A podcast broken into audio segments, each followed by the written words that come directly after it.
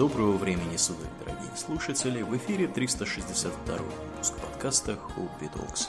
С вами его постоянные бессменные ведущие Думнин и Ауралия. Спасибо, Думнин.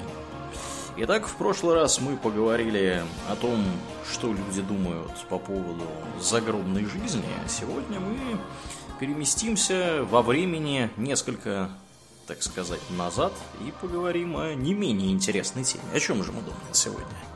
Мы поговорим о бронзовом веке и так называемой катастрофе бронзового века. Да, немногие знают, что она была, а она, между прочим, была. Да, и оказала очень очень даже ощутимое влияние на э, греческую мифологию, например, на их дальнейшую э, политическую судьбу, mm-hmm. на судьбу Египта, на судьбу э, Ближнего Востока, Израиля, кстати, тоже. Mm-hmm. Да, и в некотором роде Рима, опосредованно, так сказать, через, э, через этрусков. Так вот, э, условно считается, что бронзовый век отсчитывается примерно от 3500 э, года до нашей эры, то есть это 5500 лет назад, когда закончился так называемый энеолит, в просторечии именуемый Медным веком. То есть это был период, когда люди начали только осваивать металлургию и на смену, вернее не на смену, а в дополнение к каменным костяным, кремневым инструментам стали использовать и медные. Медные инструменты плохие по качеству и удобству, но зато их легко починить. Если же каменный нож у вас обломался или раскололся, то все. Делайте новый. Надо угу. делайте новый, да. А медный можно просто расплавить и заново отлить. Да, но Это... недостаток у меди, я так понимаю, что она же мягкая, наверное, очень, да? Разумеется, она мягкая, поэтому э, продолжали использоваться костяные, да, каменные топоры, например, угу. в том числе. Хотя медные топоры, например, использовались э, не только э, в Старом Свете у индейцев до конкистадорской Мексики, там как раз были медные топоры. Слушай, а медные топоры, они же, наверное, такие зеленоватые, да, потом становятся, когда они оксидируются. Ну да, да. да Бронзовые да. тоже, да. в конечном итоге. Ага, ага. Вот. А в, 1000, извините, в 3500 году до нашей эры, видимо, случайно была получена бронза. Бронза это в большинстве случаев сплав. 90% меди, 10% олова, который, в отличие от меди, значительно э, более твердый упруг. И из него можно делать уже вполне приличные инструменты, правда, э, довольно дорогие получаются. Что из него стали делать? Ну, во-первых, это топоры. Сначала это были топоры втулочные, так называемые. То есть э, сейчас мы используем топор обычно пазовый, да, у которого есть паз, через который продевается рукоять, угу. вбивается гвоздик, и вот он сидит топор на топорище. А у втулочного у него вместо этого такая втулка сверху, то есть прямо по оси э, рубкие.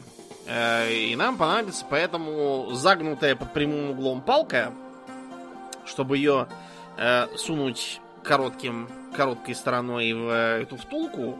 И у топора там такое ушко, мы в него продеваем веревочку и веревкой приматываем крест-накрест топор к рукояти. То есть топор на веревочке получается.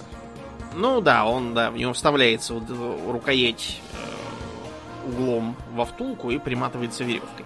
Это, кстати, было, я имею в виду изобретение бронзовых инструментов, э, было очень серьезным стимулом к распространению веревок. Потому что до бронзового века еще в неолите веревки были, ну, то есть они существовали, но еще не настолько массово и не производились. А потом появляется и пазовый топор. Разные виды топоров, например, такие как тесло, Э, тесло это как топор, только у него э, железко перпендикулярно рукояти. А он нужен для того, чтобы именно тесать на себя. То есть он похож на такую маленькую мотыгу. Нужно, чтобы вытесывать, допустим, лодку из бревна, какую-нибудь пирогу для этого. Такой ассоциирующийся с кораблестроением. Э, инструмент. От топора недолго до кирки, мотыги и лопаты. Что нам дают кирка, мотыга и лопата? Они дают нам копание каналов для ирригации. Они дают нам тесание камня для дворцов и укреплений, храмов и гробниц в том числе. А, позволяют нам, кстати, делать э, каменные саркофаги. Просто в блоке вытесываем, как лодку, да, и получится саркофаг для погребения. А кроме того, с помощью всех этих топоров и тесел можно делать бревна и брусья. Разумеется, не для строительства домов, потому что это все-таки юг Евразии, там с деревьями не очень, а для другого, для того, чтобы делать подъемные механизмы. М-м. Да, всевозможные краны, всякие там рычаги, вот, на которые накидываются блоки. Это позволяет как раз перемещать довольно крупные э, каменные блоки на большие расстояния. А также всякие статуи, монументы и обелиски. Это сразу придало э, импульс, с одной стороны, сельскому хозяйству благодаря ирригации, а с другой стороны, э, импульс капитальному строительству. Во-вторых, э, бронза стала использоваться для того, чтобы производить плуги, бороны и серпы. То есть, э, что это нам дает буквально? Это означает, что мы можем э, гораздо легче вспахивать почву бронзовым плугом, чем палкой-копалкой там, или деревянной сахой. Мы можем бронить не с помощью бараны суковатки, знаешь, как выглядит барана-суковатка? Как суковатая палка? Э, да, ты, короче, бревно такое суковатое Угу. с какой-нибудь елки берешь и на веревочке за собой тащишь. Вот. Это не очень эффективно, а тут получалось почти как современная барана. И серпы. Потому что серп это что? Это инструмент для пожинания хлебов. Э, до появления серпа хлеба приходилось э, вручную э, собирать или с применением всяких костяных и каменных ножиков. Но чем хуже каменный ножик по сравнению с серпом из бронзы, Аурлиен? Ну, каменным ножиком, во-первых, хрен с чего срежешь, а пока будешь срезать, у тебя половина осыпется, собственно. А в-третьих, он маленький. Ну да. да. А бронзовый можно хоть себя ростом отлить, в принципе, была бы бронза. Угу. Вот, и поэтому получился удобный серп, которым можно прямо такой сноп загрести, хопа, одним движением срезал и понес. Ну и понятно, Таким... меньше усилий тратится на это. Да, меньше усилий. Это означает, что те же самые люди в состоянии на большей территории посадить, вырастить и с помощью ирригации угу. оросить и с помощью серпов пожать урожай. Это означает, что концентрация населения сразу растет. И мы можем устроить себе город с концентрацией народа. Вокруг какового города у нас будут поля, на которых все это будет э, централизованно пожинаться и орошаться. А кто этим будет командовать? Командовать будет какой-нибудь царь. И вот появляются уже сложные государства земледельцев с оседлым населением, с иерархией, с культурой, а местами даже, страшно сказать, письменностью. Ничего себе. А, причем появление письменности связано во многом тоже с сельским хозяйством, вовсе не с тем, что кто-то кому-то хотел написать на деревню дедушки. Да. Грузите, да, апельсины бочками. То есть, буквально, да, про апельсины бочками писали. То есть, писалось, что в этот сезон столько-то амфор э, зерна, столько-то голов скота и так далее. То есть, поначалу это все просто рисовалось. Если нам нужно сказать, что там при притащили 10 голов скота э, в царские стойла или куда там, берем глиняную, например, табличку и на ней чертим палочкой. Вот голова быка, вот голова, вот 10 голов быка нарисовал. Постепенно людям же писать как бы лень даже сейчас, не то что в ту пору, все это начало упрощаться. Во-первых, вместо того, чтобы рисовать сразу 10 голов, придуманы были символы, которые должны были отсчитывать десятки хотя бы. Там, или 12. Да, это я просто для упрощения говорю, потому что тогда десятичная система, это было еще Не так еще очевидно, да. Не открыто, да. Все, все в основном считали там от 6 до 12. Дюжинка. Да, дюжинками. Э, придумываем такие символы. Потом вместо того, чтобы каждый раз вырисовывать красивую голову быка, можно сделать проще. Рисуем треугольничек равнобедренный вершиной вниз. Сверху э, галочку ставим. Получается как будто голова и рожки. Можно еще сделать проще. И так у нас постепенно из э, головы быка как символа получается иероглиф, обозначающий ее. Потом иероглиф еще больше упрощается. Вот, и может превратиться в клинописный, например, знак. Как это было у месопотамцев. Итак, э, мы отвлеклись от, собственно, бронзы. Дальше. Э, Бронзовые детали позволяют сделать значительно более легкие, э, управляемые, прочные и проходимые повозки. И именно к этому периоду относится распространение колеса. То есть колесо э, в разных там ограниченных масштабах применялось и до этого. Видимо, просто э, зародившись э, как переосмысление гончарного круга. Но, сами понимаете, сделать колесо чисто из дерева и без металла очень тяжело. Это надо просто э, каким-то образом так хитро расколоть бревно, чтобы получились кругляшки. Поди еще Вот. раскали его так. Да, и потом бревно должно быть достаточно большое, и вот пока ты будешь возиться с костяными инструментами, уже успеешь всю эту идею сто раз проклясть. А с бронзой можно, во-первых, просто бронзовым топором там спили- срубить дерево пилой, настрогать из него досок, э, доски обтесать так, чтобы их можно было собрать там из четырех досок коротких э, колесо, после чего мы его бронзовыми скобами сбиваем и получается вставляем ось, вот в нее чеку, вот колесо. А чтобы оно дольше служило, мы его оковываем по периметру. Все той же бронзой. Вот, получается колесо. а От колеса, во-первых, грузовая телега для ценных грузов, урожай, строительные материалы, эти самые блоки, а также колесница, которая одновременно и боевая машина, и престижный транспорт для аристократии. Верховой езды-то еще нету, Мгм. а ногами ходить не хочется. А пока тебя в паланкине донесут, уже вечер настанет. Да уж. А лошади быстро бегают. А, кроме того, это вызвало появление еще и гоночного спорта.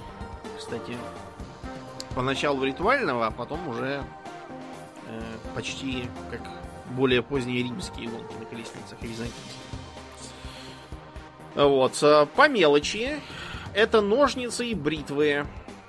И хоба сразу появляются сложные прически, сложные бороды, а, отсутствие бород и причесок, как у египтян. Они все сбривали. Или вот как у ассирийцев, а, бороды, которые требуют ухода. Чтобы они были красивые модной формы, нам опять же не обойтись без бронзовой фигнюшки. Делаем из бронзы примитивную плойку, суем ее в жаровню, после чего накручиваем пряди бороды на нее. Получается горячая завивка, вот эта вот красивая сирийская борода. Гофрированная такая. Мгм.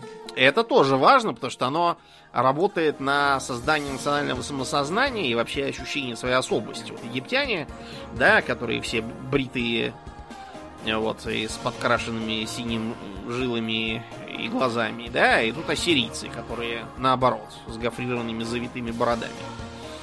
Э, Они чувствуют, что они благородные люди, а это какие-то чурки непонятные, чуждые им. Ну и, разумеется, оружие и доспехи. Кинжалы. То есть они были и, там костяные всякие и каменные, и кремневые ножи. Это все было и использовалось. Как и э, костяные и кремневые наконечники для стрел и копий.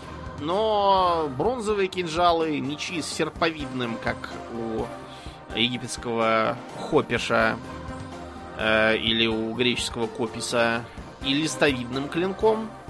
Наконечники для копий, стрел поначалу кованые, поэтому очень дорогие. И, разумеется, боевые топоры.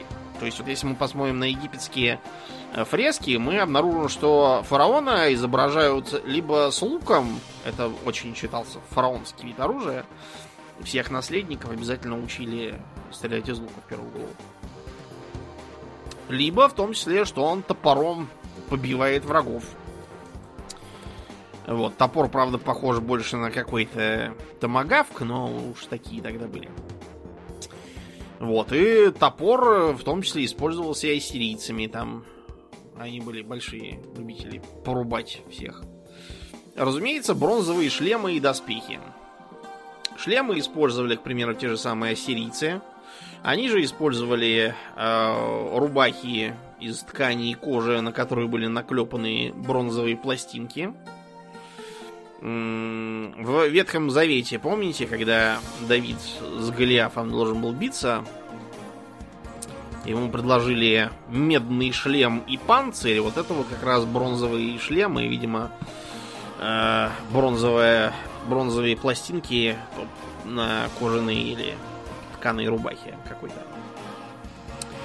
А севернее, в Греции, были созданы так называемые колоколообразные керасы – то есть э, литые такие неуклюжие довольно по сравнению с более поздними, как у всяких спартанцев, на картинках керасы, которые, тем не менее, хорошо защищали. Ну и всякая мелочь, типа, например, э, поножей, которые должны были защищать голени.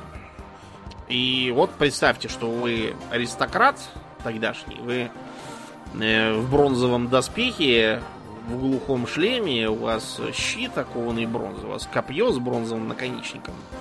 Вы приехали, значит, на колеснице и с какими-нибудь там дикарями, которые с каменными топорами на вас пытаются толпой нападать, вы просто расправляетесь играючи. Они вам сделать даже ничего не могут. По сути, как будто в танке сидите. Да. В современном. Э, это, кстати, вот э, причина появления всех этих мифов про греческих героев, которые в одно рыло избивают там всех толпами просто. Ну и не только греческих, там много кто был. Давайте поговорим о державах. Разумеется, мы взяли не все. А, в обзор, например, не попал ни Египет, ни Хетское царство на территории современной Турции. Китай тоже, потому что это отдельная тема, он не подпадает под катастрофу, поэтому мы решили его оставить в покое. Как-нибудь в другой раз. Поговорим отдельно, Китай это заслуживает. Итак, начнем с Месопотамии. К четвертому тысячелетию до нашей эры э, шумеры создали около десятка городов-государств. Ур, Урук, Лагаш, Эшнунна, Баб-Илим, который Вавилон, да? Mm-hmm. На самом деле, Баб и Лим это, судя по всему, врата Бога. Баб это двери в семитахамитских языках, например, по-арабски до сих пор. Баб это есть врата, дверь. А Илим это местный Элам, Элоим, Бог. Сами себя шумеры, разумеется, называли Сагига, то есть черноголовые. И смысл у этого был как бы просто люди, такие как мы.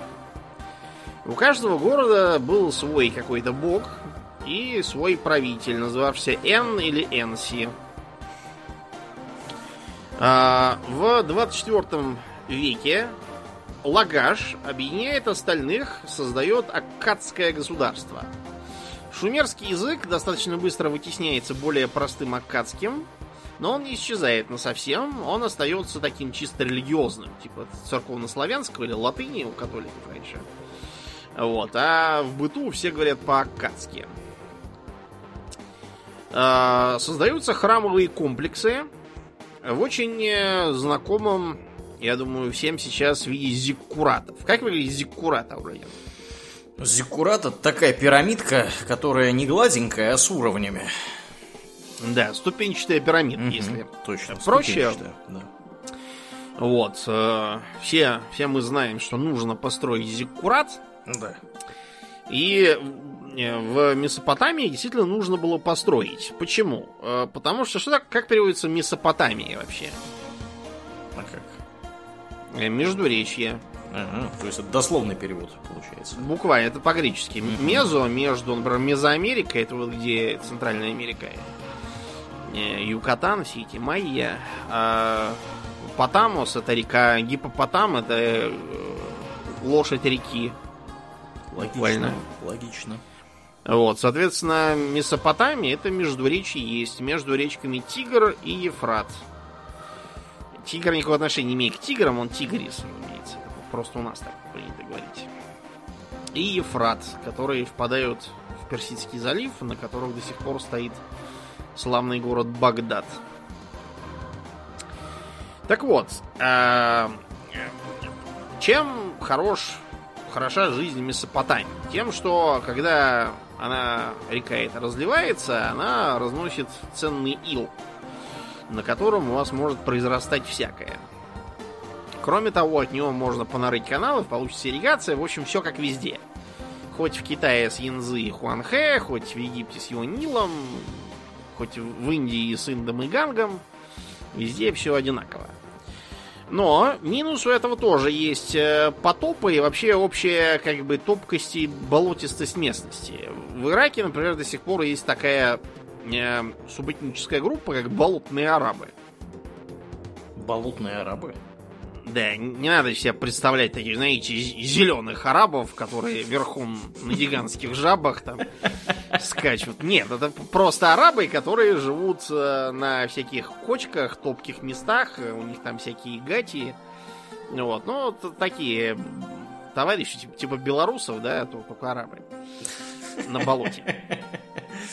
Считается, что болотные арабы там чуть ли не э, одни из самых чистых потомков изначального населения. То есть до миграции семита хамитов из Аравии. Тут, правда, надо сказать так, что миграции семита хамитов из Аравии было, наверное, 8 или 10 из только известных мне.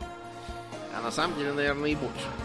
Только и занимаются тем, что мигрируют. Да, а потому что как, как чего случилось, засуха там какая южнее была э, или еще, что все сразу бегут на север к рекам. Э, Так было всегда, ничего нового. Так вот, Зиккурат, видимо, эволюционировал просто из э, холма, из возвышенности, да, на которой собирались для того, чтобы э, почитать богов, проводить всякие обряды, э, возможно, устраивать какие-нибудь народные собрания, потому что, несмотря на то, что в каждом городе был этот самый Эн или Энси, за главного, достаточно долго сохранялось влияние народного собрания. Или хотя бы совета старейшин какого-нибудь. Надо сказать, что просто многие из этих городов были городами торговыми, и поэтому там торговая буржуазия играла роль, всякие советы поэтому были нужны. Но у холма есть тот минус, что с него можно свалиться, он же неровный, и поэтому их стали равнять, чтобы сверху было ровное место и делать лестницу со ступеньками, чтобы можно было нормально зайти, а не карабкаться, держась руками и ногами. Ну, а потом, чтобы холм перестал сползать и покашиваться, его обложили кирпичом. И постепенно вот появилась эта форма усеченной пирамиды многоступенчатой, у которой есть э, лестница, которая такими пролетами идет по уровням до самого верха. Вот и получился зиккурат. Позднее их стали строить сразу из камня или кирпича. Э, Считается, что Вавилонская башня это как раз попытки семитских племен объяснить, зачем они построили такую странную недостроенную вроде как башню. Они-то думают, что это будет пирамида, как у египтян. Вот, а у них какая-то недостроена. Вот, видимо, они решили, что они строили, строили, да вот, Бог их покарал. Строго говоря, египетские пирамиды изначально тоже выглядели вот так же. То есть были ступенчатыми, а вовсе не геометрически правильными, как мы с вами привыкли. Э, да. Э, кроме того, они же создали упомянутую нами ранее клинопись на глиняных табличках и стали записывать э, свои легенды. Поэтому до нас сейчас дошла, наверное, самая ранняя из э, поэм на планете. Это эпос о Гильгамеше. Э, Гильгамеш э, борол всяких монстров, подружился с дикарем Энкиду. А когда тот умер, он сказал смерти боюсь и бегу в пустыню, если я сейчас цитирую по памяти правильно. Я это читал, наверное, лет уже 20 назад. Э, дошел до края света, где землю богов охраняли, по-моему, люди-скорпионы какие-то. С людьми-скорпионами он махаться не стал. Вместо этого пошел советом к Утнапиштиму. Утнапиштим это местный Ной. Э, поскольку миф о всемирном потопе, он тоже месопотамский. Только в отличие от этически мотивированного библейского, где Бог решил покарать э, своих неудачных созданий, то тут все проще. Э, боги возмутились, что людей развелось столько много, и спать невозможно в этаком шуме. То есть это чисто божественный произвол, потому что люди им тупо надоели. И добрый бог Э, который как раз водный, он спасает праведника Утнапиштима, посоветовав ему построить ковчег, взять туда каждой твари по паре. Динозавров не брать, они не нужны. Ну, в общем, к этому Утнапиштиму Гильгамеш идет и э, получает у него рекомендации идти искать некое растение, которое дает вечную жизнь, но пока Гильгамеш, э, уставший от поисков растения, спал, приползла змея и поела это растение, так что, в общем, Гильгамешу бессмертным стать не удалось. И считается, что Гильгамеш это какой-то из вот этих местных царей одного из городов-государств, э, который был вот так вот раздут в своих похождениях, вероятно, слит с другими просто э, знаменитыми царями из других городов. Вот, и получился такой собирательный образ. Еще интересно, что шумеро-аккадская культура была культурой чисто утилитарной. То есть у произведения искусства была обязательно функция либо культовая, либо мемориальная, напоминание о предках каких-нибудь, либо функция тупо статусная. То есть вот какой у меня есть красивый, искусно сделанный пояс, допустим, какой-нибудь там. А делание искусства ради искусства, вот у Шумера и Акада просто не было такого понятия. К 1900 году в ходе борьбы за гегемонию на территории Ирака э, лидерство переходит к тому самому Баб-Илиму, известному всем как Вавилон. Там же записывается один из первых, и первый нам известный, кодекс законов.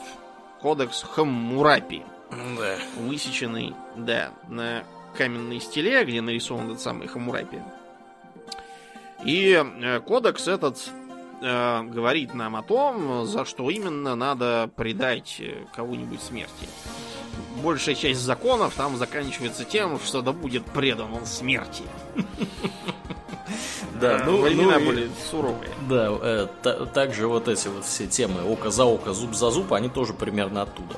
То есть, да, это все оттуда. Кто-то там кому-то выкол глаз, то, соответственно, в отместку надо тоже выколоть глаз. Вот, в таком вот ключе. Вот, там, конечно, да, я всех так сказать, всем рекомендую при случае ознакомиться с тем, что там в этом кодексе Хамурапи было написано, потому что там, конечно, наказания очень суровые, и, в общем, там этот, и детей надо убивать, если там что-то у тебя, короче, это пошло не так, и еще что-то делать. В общем, там полнейшая, с современной точки зрения, полнейшая дичь, да. Да, ну вот, например, если там сын поднимал руку на отца, то ему эту руку надо было отрубать. Угу. Вот, а если э, цирюльник э, выбрал голову рабу, то ему надо отрубить пальцы. По-моему, только на одной руке, то есть работать, в принципе, еще можно. Связано с тем, что у вавилонян была четко прописана иерархия причесок. Э, там всем рабам выбривалось полголовы, примерно как у самурая. Угу. То есть теми выбривалось спереди. Если его отпускали на волю, то вот тогда его выбривали на совсем, а так делали для жрецов. То есть как бы они его очищали ритуально. Путем выбривания, а потом он уже обрастал сам как хотел. Вот, если цирюльник выбривает раба, то он таким образом покушается на иерархию. Поэтому пальцы долой. В общем, строго. Эм, вторжение племен касситов, вот одно из тех самых вторжений, про которые я только что говорил, вот это касситы. Приехали, захватили Вавилон, установили свое господство. Э, Еще интересно, хотя и не совсем подпадает под нашу сегодняшнюю программу, э, приписывание Вавилону, а именно царю Навуходоносору II, это уже новое Вавилонское царство, это уже не бронзовый век, это потом сильно. Шестой век до нашей эры. Ему приписывается строительство висячих садов э, Семирамиды. Семирамиды. Мгм. Да, значит, Одно из чудес света, кстати говоря. Да, да, это единственное чудо света, которого, скорее всего, не было. Да ладно. Ну, как не было, то есть были, но, во-первых, не имеют отношения к Семирамиде. Семирамида это легендарная царица Вавилона, жившая за, по-моему, 200 лет до Навуходоносора второго. Мгм. Э, н- Нет никаких данных о том, что а, там с ней было. Во-вторых, даже если предположить, что это строил Навуходоносор для своей супруги Амитис, скучавшей по родной Мидии, где была зелень, э, никаких упоминаний в, собственно, вавилонских текстах об этом нет. Это все пишется строго в позднейших эллинистических и Мгм. римских текстах. Мгм. Скорее всего, речь тут, э, греки все перепутали, э, речь идет о садах Ниневии, которую построил ассирийский царь Сенахирип, который, кстати, Вавилон весь совершенно разграбил и разнес на мелкие части. Э, Подтверждается это очень легко. Сколько они копались на территории Вавилона, много чего откопали хорошего, но вот чтобы садов, вот этого нет. Зато на территории Ниневии, да, нашли гидротехнические сооружения, которые явно использовались для того, чтобы содержать некие оранжерии.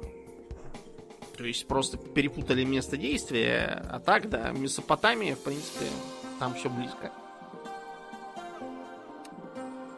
Итак, в 14 веке до нашей эры из города Ашур э, вырастает целое сирийское царство, которое поначалу было мелким, но постепенно ему удается с помощью своей воинственности нагнуть всю округу и даже бороться с Египтом за контроль над э, Сирией. Э, Они перешли от э, ополчения общинных землевладельцев, которые снаряжались кто во что гораст, на царское войско с вооружением уже из казны единообразным. Копья, луки, пращи, причем п- пращи не камнями стреляющие, а свинцовыми снарядами. Ого. Это совсем другое дело, да. Шандарахнуть может так, что даже и шлем не поможет. Мозги выбьет. Шлемы, собственно, э, поножи всякие, э, кожаная броня, и кожаная броня, усиленная бронзовыми пластинами. Поздняя сирийская держава дожила до того, что даже прекратила практику наместничеств и создала небольшие единообразные административные единицы без всякой автономии. Автономия только у крупнейших культовых и торговых центров. Всех э, недовольных устрашают страшным террором, сдирают с них э, шкуры и развешивают на воротах. Вот. э, И искусство у них тоже такое. Э, Вот египетское искусство, да, все привыкли, что оно очень условное. Что там все должны стоять э, торсом, анфас, ногами в профиль, головой в профиль, глазом почему-то в, в анфас глядеть. Вот, и, и делать странные какие-то движения руками. А вот у ассирийцев там все чуть ли не реалистично по нынешним меркам. То есть там обязательно изображаются такие мужики, причем мужики такие с мускулами такими, бицухи там у всех, Мгм. ноги мощные, бородищи такие. То есть у них искусство такое брутально маскулинное. Вот. Но, в общем, э, Ассирия, кстати, была чуть- чуть ли не единственным из тех, кого мы сегодня упоминаем, кто сумел кое-как пережить э, кризис бронзового века. Не без потерь, но все равно. Двинемся на запад. Вот Аурлиан был на Крите, и там посещал крито-минойские руины, Мгм. Был такое. вот, которые произвели на тебя какое впечатление? неизгладимое произвели именно впечатление. Да. конечно, там все... Все, судя по всему, было дорого-богато, но понятное дело, что все, то, что сейчас имеется на Крите, это, конечно, такие вот, э, скажем так, новодел абсолютнейший. И, Ну, конечно. Да, Я если, даже объясню, почему. да, если верить знающим людям, он сделан очень некачественно, скажем прямо. То есть то, что вы там видите, скорее всего, оно выглядело иначе. Ну, то есть это декорация такая, да. скорее. да, да, да, для туристов. Да. А если это такое впечатление произвело на Аурлиена, даже при, при всей его э, декоративности и бутафорскости, Э, представьте, каково было э, грекам постбронзовой эпохи, хотя бы гомеровской уже, да, когда были записаны э, гомеровские сказания. Э, каково было им вот на это смотреть, потому что они по э, сравнению представляли собой жалкое душераздирающее зрелище, живущее в каких-то там хатках. А тут огромные дворцы. В деле с Критом вообще очень много еще неясного, поэтому то, что я сейчас буду говорить, оно в известной степени э, гипотетично, э, возможно, даже уже пока я отвернулся, успела устареть, кто-нибудь куда-нибудь поехал уже и э, чего-нибудь там новое открыл, но, по крайней мере, рядом исследователей картина видится следующим образом. Непонятно, был ли на Крите единый правитель. Безусловно, легендарный Минос, э, видимо, отражает там какого-то действительно реального правителя, но вот э, э, даже мы не знаем, был ли это единый правитель и как там передавалась э, э, власть. Есть такая теория о том, что э, наследование велось матрилинейно, и царем становился, вероятно, муж верховной жрицы которому для этого нужно было победить во всех этих вот на фресках нарисованных э, поединках по боксу, э, гонках с колесницами, бегу, метанию всяких там дротиков и стрельбе из лука. Угу. А, есть также данные, указывающие на то, что приблизительно раз в десятилетие, а может быть даже и раньше, его приносили в жертву. Да ладно. Да постепенно этот обряд был заменен другим. Э, нужен был такой зиц-царь, э, который затребовался у кого-нибудь из э, подшефных поселений. Это был молодой человек, которого там, по-моему, несколько лет содержали особым образом, кормили, поили, наряжали. Э, вот, после чего он, обутый в одну сандалию, должен был ритуально вызвать царя на поединок, ритуально его победить, и вот его на следующий день уже вместо него принесут жертву. Что мы видим здесь? Мы видим, во-первых, э, идею о том, что некоего типа царевича отправляют на съедение к правителю Крита. То есть это что? Это миф о Тесее и Минотавре. Кстати, Тоже да. угу. афиняне должны были отправлять э, юношей и девушек на съедение этому самому Минотавру, который сидел в лабиринте. Очевидно, что в лабиринте, который Кносский дворец, никакой Минотавр не сидел, а сидел этот самый э, царь, которого нужно было ритуально побеждать и отправляться на тот свет за него. Вот. И появился миф о Минотавре, поскольку быки там вообще играли важную роль, как и в целом в Средиземноморье, там особенно всякие игрища с быками на известные фрески. Да. И, кроме того, одна сандалия. Одна сандалия — это явное указание на миф о баргонавтах. Если помните, когда мы про них рассказывали, я делал акцент на том, что когда Есон приходит в Иолк к себе, типа, требовать вернуть ему власть, он обут именно в одну сандалию. И царя Иолка, Пелия, его дядьку, Э, Оракул предупреждал, чтобы он опасался человека в одной сандалии. Это все вот э, из того, видимо, ритуала идет. Видите, как полезно знать греческие мифы. Почему нам так мало вообще понятно, я пытаюсь сейчас объяснить. Потому что язык минойский непонятен. Более того, вообще сам термин минойский язык это термин чисто зонтичный, который объединяет под собой сразу несколько э, известных точно и чисто гипотетических э, наречий, а также несколько азбук, на которых там все писалось. Изначально, судя по всему, они использовали иероглифы. А постепенно эти иероглифы упростились до так называемого линейного письма А. Линейное письмо А находится не только на Крите, но в том числе на турецком берегу реки Дония и, возможно, даже в Трое. Он, оно использовалось. Там упоминаются некие троянские иероглифы, вероятно, это линейное письмо А.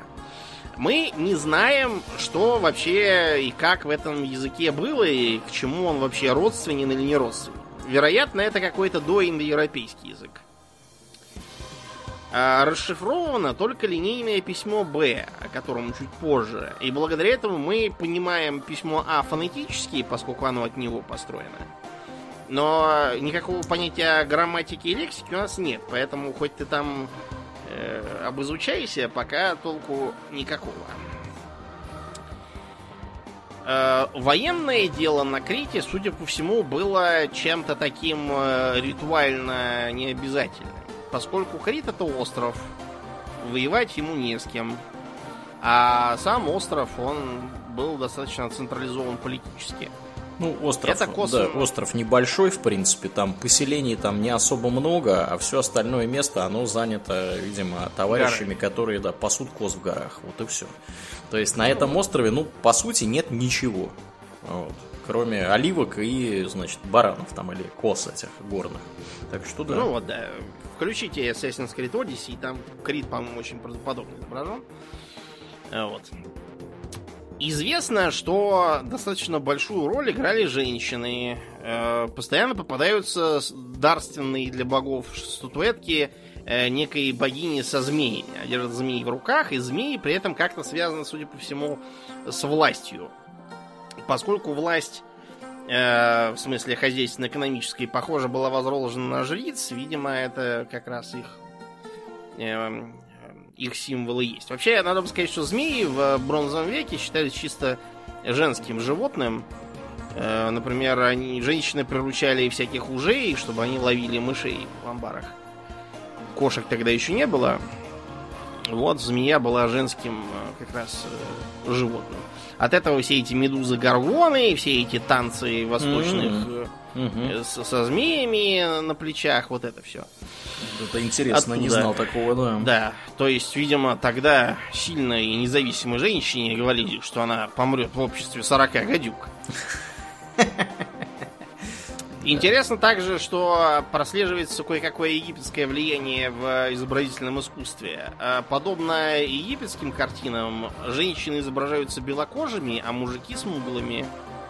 Но при этом изображения почти реалистические. Все какие-то слишком уж, по-моему, тонкие и звонкие, на мой взгляд. Может, они, конечно, там действительно такие были. Но по, по сравнению с египетскими, да, по- почти реалистично. На комикс немножко похоже по изображению. Э, одежда тоже интересная. Мужики ходили в набедренных повязках и таких килтах, а женщины ходили в платьях, которые имели нечто вроде корсета на талии, но при этом совершенно не закрывали грудь. Они ее поддерживали и выпихивали вперед, но закрывать ее считалось странным. Ну, там тепло, не замерзнешь. Видимо, поэтому. Центрами поселений, как в административном, так и в хозяйственном, и похоже, что и в религиозном смысле, были дворцы. Э, Самый известный это Кносский, многоэтажный и здоровенный, действительно, с точки зрения какой-нибудь дарийца, спустившегося с гор, похож на лабиринт. Э, Вместо окон использовались световые колодцы, а также внутренние дворики всякие. В том числе, как э, этаж использовалась верхняя площадка, она плоская. Интересные колонны. Колонны, которые ты видел, э, это, конечно, новодел, э, но, судя по всему, колонны, которые там стояли, были из кипариса, то есть деревянные колонны. Мгм. Еще интересно то, что они расширялись кверху, а не к низу, как э, более поздний дорический орден у греков. Еще их красили в красный цвет. Вообще, надо сказать, что в античный период много чего красили в красный цвет. Это сейчас нам все облезло. И поэтому кажется, что все было белым. На самом деле все рисовалось, поэтому в игрушке про ассасинов как раз все хорошо изображено. Там реконструкции самое то. Ну и в около 550 года, недалеко от Крита, бомбанул остров Санторин с его вулканом. Который есть и сейчас. Да, только он, он сильно уменьшился Да, после да. взрыва. Да, ну Там сейчас, да, что там кальдера. такая кальдера, да, то есть э, по периметру такая возвышенность. В центре есть э, вот кусок такой, торчит из воды, который вот, собственно, видимо, От вулкана Да, остался? от вулкана остался. Вот. Там очень красиво, там все вот эти белые домики. Если вы видите фотки какие-нибудь из Греции, да, где там такие белые домики, какой-нибудь там офигительный закат, это, скорее всего, снято в э, деревеньке Ио, которая, собственно, находится на этом Санторине. Вот. Туда можно, кстати, прилететь, э, если вы вдруг, когда-нибудь, если вдруг откроют границы, и можно будет опять путешествовать, туда прямо летают самолеты, там есть аэропорт. А так, в принципе, туда можно и на лодке добраться из других частей Греции. Вот. э, ну, конечно, очень красиво, но народ там, там живет как на вулкане фактически. То есть никто не знает, Да. не, не бомбанет ли оно еще раз. Ну, Вот а там тоже жил народ, как раз критский. Этих убило сразу. Тех, кто на, собственно, Крите и по берегам, тех снесло цунами чуть погодя. Вот. А остальные, кто перемерз с голодухи из-за гибели урожая ввиду вулканической зимы. А потом Крит завоеван Микенами. Микены это э, центр греческой культуры бронзового века, перенявшая эстафету крито-минойской цивилизации, поэтому их сообща иногда называют крито-микенской. У них действительно довольно много пересечений было еще до завоевания крито-микенами. А существовали они с 1600 по 1100 год до нашей эры примерно. Это последняя фаза бронзового века. Помимо Микен, к той же цивилизации относятся Пилос, Орхоменос, Фивы, Афины. Они уже тогда были. Они, по-моему, были чуть ли не единственным сколь-нибудь заметным городом, который не снесло в. Э, И Иолк, упоминавшийся вот про аргонавтов. Жили там этнические ахейцы. Э, Они привнесли линейное письмо Б, которое вытеснило совершенно минойское письмо А. Оно расшифровано, включает в себя 87 слоговых символов и 100 идеограмм. Идеографических символов. То есть, которые какое-то понятие означают, а не слог. Мгм. Как я понял. Э, Скорее всего, этим письмом пользовалась только узкая каста писцов, жрецов, э, писцежрецов каких-нибудь, аристократов. Почему? Э, Во-первых, э, совершенно очевидно, что оно рассчитано на этот самый загадочный минойский язык. А греческий на нем записывать это мучение, потому что прочесть одно и то же слово из трех слогов можно пятью разными способами. В нем огромное количество миноизмов. И кроме того, сразу после крушения Микенской цивилизации Насрущить и было забыто. Это как бы говорит об его в определенной мере искусственном э, характере. То есть такое подражательство, по сути, было. Да. А чем интересна Микенская цивилизация? Там тоже были укрепленные дворцы. И до сих пор можно вот в Микенах посмотреть на так называемый дворец Агамемнона.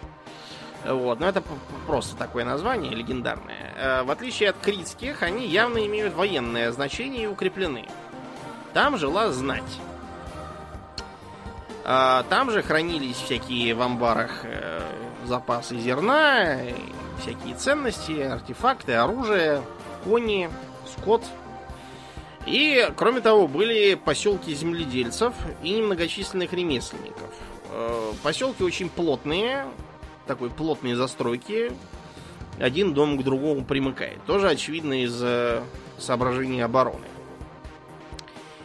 Обнаружено огромное количество завязанных на критоминойскую культуру артефактов, религиозных обрядов, одежд. Вот, к примеру, когда тот же Тесей из мифа приходит в Афины, над ним начинают смеяться из-за его А. длинноволосости, Б. набедренной повязки. Волосатый тут пришел, смотрите. Да, гомик какой-то приперся. И это как раз отражение вот этой вот э, критомикенской моды на одежду и прическу, которая уже в э, пост Микенской Греции не воспринималось. Они уже там перешли на более короткие стрижки и на более свободные и закрытые одеяния. Но есть и самобытные культурные э, артефакты и явления. Во-первых, это специфическая микенская керамика. Погуглите, там ее сразу видно. Э, вот она выделяется. Из архитектуры интересна циклопическая кладка. Когда древние греки уже э, позднейшей эпохи осматривали руины Микен, их очень впечатляло то, как там, какие огромные блоки там, без всякого раствора, сложены по технике ложного свода и разным другим. И вот они утверждали, что это, наверное, великаны-циклопы сложили, потому что человеку такое не под силу. Э, это пантеон богов, явно отличающийся от э, критоминойской вот этой э, идеи про некую великую матерь, связанную с Луной, и э, некого мужского бога, видимо, связанного с Солнцем. Интересно, кстати, то, что вот эта вот идея принесения царя в жертву на Крите связана именно с тем, что э, мужской бог изображается всегда молодым. То есть ты немножко постарел, ты уже в боге не годишься. Ты его как бы земной представитель, тебя надо замочить, найти молодого. Это характерно не только для Крита и не только для Средиземноморья. То есть, например, вот в э, Судане у одного из племен там э, вождь исторически это... То есть это абсолютный диктатор, который может делать все, что хочет. Э, потому что он вместилище бога. Но богу негоже пребывать в дряхлом и старом э, теле. Поэтому э, не то, что там, если у вас там зуб выпал, там, или седина на висках нарисовалась. А если там у этого царя одна из его десятка жен скажет, что до нее очередь на мид не дошла, но что-то так ничего и не получилось у вождя, так что его тут же почтительно вешают сажают нового помоложе. Заявки. Да, э, э, это много где такое распространено. А в Египте тоже, видимо, первоначально похороны э, этого самого фараона происходили не после его смерти, а после того принесения в жертву, угу. после чего новый фараон, это как бы боги даровали, значит, нашему фараону вторую молодость. Нашему дорогому фараону. Да, да. Вашего фараона, вашего меня наградили второй молодостью. Это было в Древнем Царстве, египтяне уже более поздних эпох э, сами ужасались, что такое было. Ну так вот, а, пантеон богов у микенской культуры уже скорее греческий, чем критский. То есть э, совершенно точно упоминаются Зевс и Посейдон. Остальные там подрисовываются по мере дальнейшего развития событий, но Зевс и Посейдон были уже тогда. Зевс, очевидно, бог э, э, громовержец, э, который влияет на плодородие почв путем дождя, олицетворяет вечное небо, а Посейдон это окружающее море. Потому что в Греции везде море. Без бога для моря нельзя. А большая воинственность, вот эти вот самые керасы колоколообразные, шлемы, колесницы, воинство на колесницах. Все эти легенды про Троянскую войну и аргонавтов, они вот как раз от этого. Э, в целом, для военного дела характерен аристократизм. То есть это все благородные воюют рабовладение, что интересно, чисто патриархальное, то есть такое, скорее, семейного типа. А почему так? Потому что тогда существовало зависимое крестьянство, которое должно было этих аристократов, собственно, во дворцах содержать. Крепостные. Ну, типа, местные. да, типа, типа крепостных, да, получались такие. То есть э, сильное имущественное расслоение, большая завязанность на военно-землевладельческую знать. Потому что у крито-минойской культуры она была такая сократическая, торговая. по своей сути. А еще интересные э, наследие это гробницы ульевого типа. Самое известное это гробница Атрея. Изначально гробница Агамемнона, где была найдена, по-моему, эта самая знаменитая маска Агамемнона Шлиманом золотая. Он греческому королю так и написал, что так и так, вашество, откопали границу Агамемнона, где похоронены были там с ним все и Кассандра, и разные другие, убитые Клетимнестрой после Троянской войны. И вот его маска. Разумеется, все это оказалось фантазиями самого Шлимана, то есть гробница настоящая, да, и относится именно к тому периоду. Просто, э, судя по датировке маски, она лет на 200 старше, чем должен был быть Агамемнон. Так что это, наверное, не он. Вот вместо Агамемнона переименовали эту гробницу в Атрея, в его папу.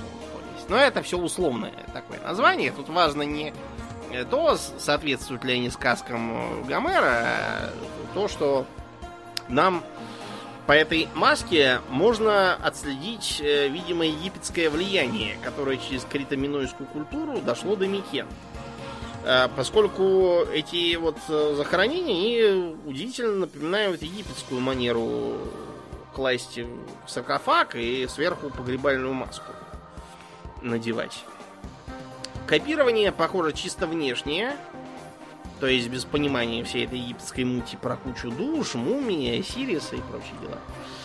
Вот, и тем не менее, да, вот э, очень интересная такая параллель через море. Но все хорошее рано или поздно заканчивается.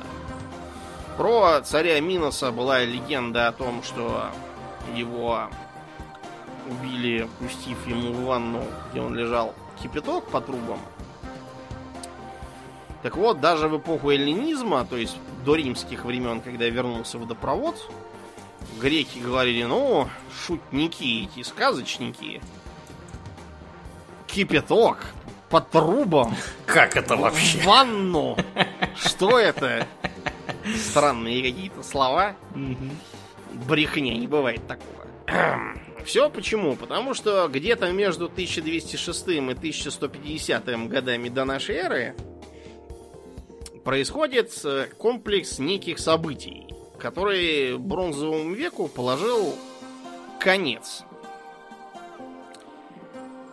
А, почему и что случилось, это бились ученые самые разные. Я прочел три научные работы небольших на эту тему. Угу. В частности, э, вот э, могу рекомендовать работу, сейчас скажу, работа Бернарда Кнаппа и Стурта Маннинга. Называется The End of the Late Bronze Age in Eastern Mediterranean. То есть конец позднего бронзового века в Восточном Средиземноморье.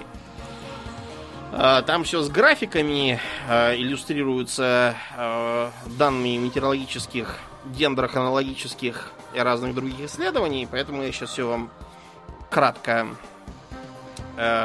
кратко разберу. Были и другие специалисты.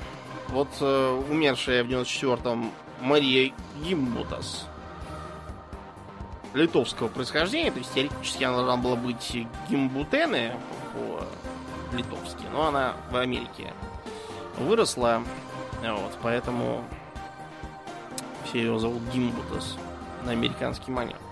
Она занималась э, вот работами по изучению э, бронзового века, происхождения индоевропейцев – вот, достаточно много поработала э, в смысле нахождения э, концов в миграциях индоевропейцев, вложила достаточно много в э, исследование бронзового века, но под конец к э, старости ее покусали феминистки, она понаписала всякой ахинеи, цивилизация богини, язык богини.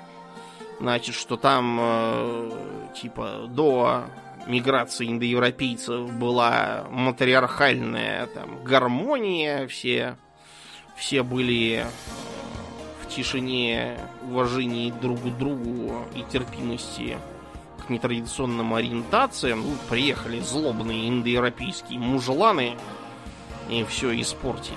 Навели свои порядки. Да. Шовинистские. А мы вообще как-то можем судить, да? Вот мне хотелось бы понять, на чем она основывала эти интересные мысли. Давай про это как-нибудь другой раз поговорим, что это уже выходит. Отдельный на, разговор, темы, да? да. Я просто хотел упомянуть Гимгута из-за того, что своими ранними исследованиями она сильно поспособствовала тому, чтобы этот выпуск вообще вышел. Поздние исследования бред века было. Ну, это уж как у всех бывает такое. Да, это бывает, бывает. Ну так вот. А, комплексная теория, которая сейчас э, является самой, наверное, популярный среди исследователей периода, э, считает, что произошло сочетание причин. Во-первых, э, метеорологические и дендрохронологические исследования показывают многолетнюю засуху, поразившую регион Восточного Средиземноморья в тот период. Это также подтверждается документами того периода, то есть много найдено писем и документов, где говорится засуха, голод, э, всем кирдык. Это наложилось на то, что население сильно выросло из-за перечисленных выше достижений цивилизации. А также, вероятно, произошли извержения вулкана Гекла в Исландии и землетрясения. Не обошлось насчет этого, угу. Да, насчет этого есть э, некоторые расхождения. То есть одни говорят, что извержения были примерно веком позднее, чем произошли все эти события. Но такая вероятность есть. С вулканами, к сожалению, точно датировать их трудно. И понеслось. Э, с севера на Грецию хлынули дарийцы, спустившиеся с гор. Микены и вообще все дворцы, какие были, разрушаются. Часть из них уничтожена вторгающимися, часть, видимо, разграбленная внутренними э, инсургентами, недовольными тем, что жрать нечего, а вы тут жаруете. 90% поселений на Пелопоннесе, это южная половина Греции за перешейком, заброшены. Уцелели из сколь-нибудь серьезных поселений только Афины. Что, кстати, потом послужит их возвышению. На Египет нападают, с одной стороны, народы моря, то есть, собственно, с моря приплывшие, и с запада по суше приходят ливийцы. С огромным трудом им удается отбиться и даже взять ливийцев в плен, но надорвавшийся Египет теряет Сирию и Палестину. Вот, а потом и распадается на кучу уделов, э, обращаясь в смуту и достаточно длительный бездинастический период. Потом их все-таки захавают ливийцы, посадят там ливийского фараона – вот, но это уже все. Египет, как великая цивилизация, кончился. В Палестину прикочевывают филистимляне, из-за чего они, собственно, Палестиной и называется. По-арабски до сих пор он называется Филастын. Кстати. Mm-hmm. Потом, немного позже, туда же, воспользовавшись отсутствием египетского контроля, прикочевывают э, евреи, и начинается веселуха вокруг Иерихона, по всему Ханаану и прочим местам. Хетское царство, включая его столицу Хиттусу, полностью разграблено, сожжено и разорено. Э, найдены кучи трупов, э, найдены клады, что как бы намекает нам, что те, кто их закапывал, не смогли Трою ломают как минимум два раза, есть вероятность, что и три. То, что раскопал Шлиман, это не та Троя, которая упоминается у Гомера, немножко другая. Более ранее. Он пропахал насквозь ту, которую хотел найти. Э, в Греции утрачена письменность. Вот это вот линейное письмо Б. Вместо нее через некоторое время принимается финикийский алфавит, от которого греческая азбука, собственно, и пошла. Все эти водопроводы и канализации, дворцы и многоэтажки воспринимаются как мифические лабиринты, слагаются мифы про Троянскую войну, про аргонавтов и всякие там прочие гнев богов. Единственный, кто хорошо себя чувствовал, это Кипр. Судя по Молодец. всему, потому что Кипр из-за близости к э, Африке и Леванту использовался народами моря как база для ограбления э, всех, кто Сопредельных южнее и восточнее. Да. Мгм, да. И поэтому Кипр от кризиса бронзового века только выиграл. Класс. Да, все остальное, да, впало в темные века, вот, из которого вышли уже совершенно другие страны, с совершенно другими обществами, другими экономиками и другой воинской, э, воинским ремеслом другим. Считается, что э, одной, кстати, из причин поражения вот этих вот э, дворцовых городов-государств было то, что они опирались на колесницы, а они встретились с э, так называемыми протогоплитами. Перешедшими от кованых наконечников копий к литым, гораздо более технологичным и дешевым, потому способным выставлять массовые армии с лесом копий, перед которыми все эти э, колесницы совершенно бессильны.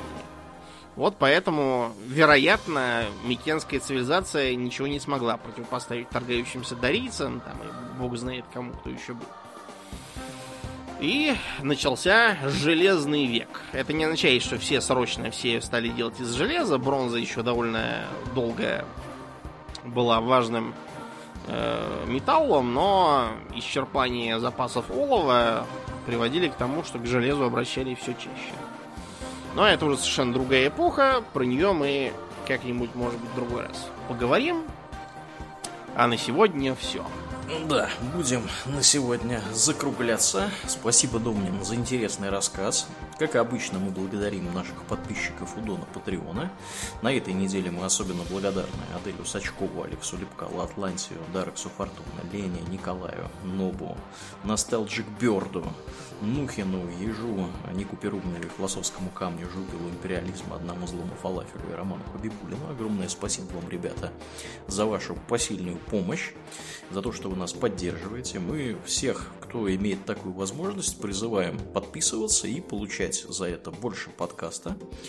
Э, Там разные интересные темы есть, э, и экстра выпуски и выпуски после шоу. В общем, если вам нравится то, что мы делаем, вам хочется больше всего этого дела вдруг получить, можете подписаться и совершенно за незначительные деньги э, это все дело поиметь. Также мы э, призываем вас, если вы слушаете нас в iTunes или где-то еще, где можно нас оценить, проставить энное количество звездочек. Если вам нравится наш подкаст, пожалуйста, сделайте это. Здорово помогает подкасту приехать в подкаст-приемники к новым слушателям. Ну и также приходите к нам в группу во ВКонтакте, э, канал на Ютубе у нас есть, э, в Инстаграме аккаунт и даже в Твиттере присутствуем. Приходите туда, подписывайтесь, у нас там тоже разные интересные вещи происходят. Ну, а на сегодня у нас все. Мы будем плавно пересекать в после шоу. И мне остается лишь напомнить, дорогие друзья, что вы слушали 362 выпуск подкаста Хобби Токс. И с вами были его постоянные бессменные ведущие Домнин. И Аурельян. Спасибо, Домнин. Всего хорошего, друзья. Пока.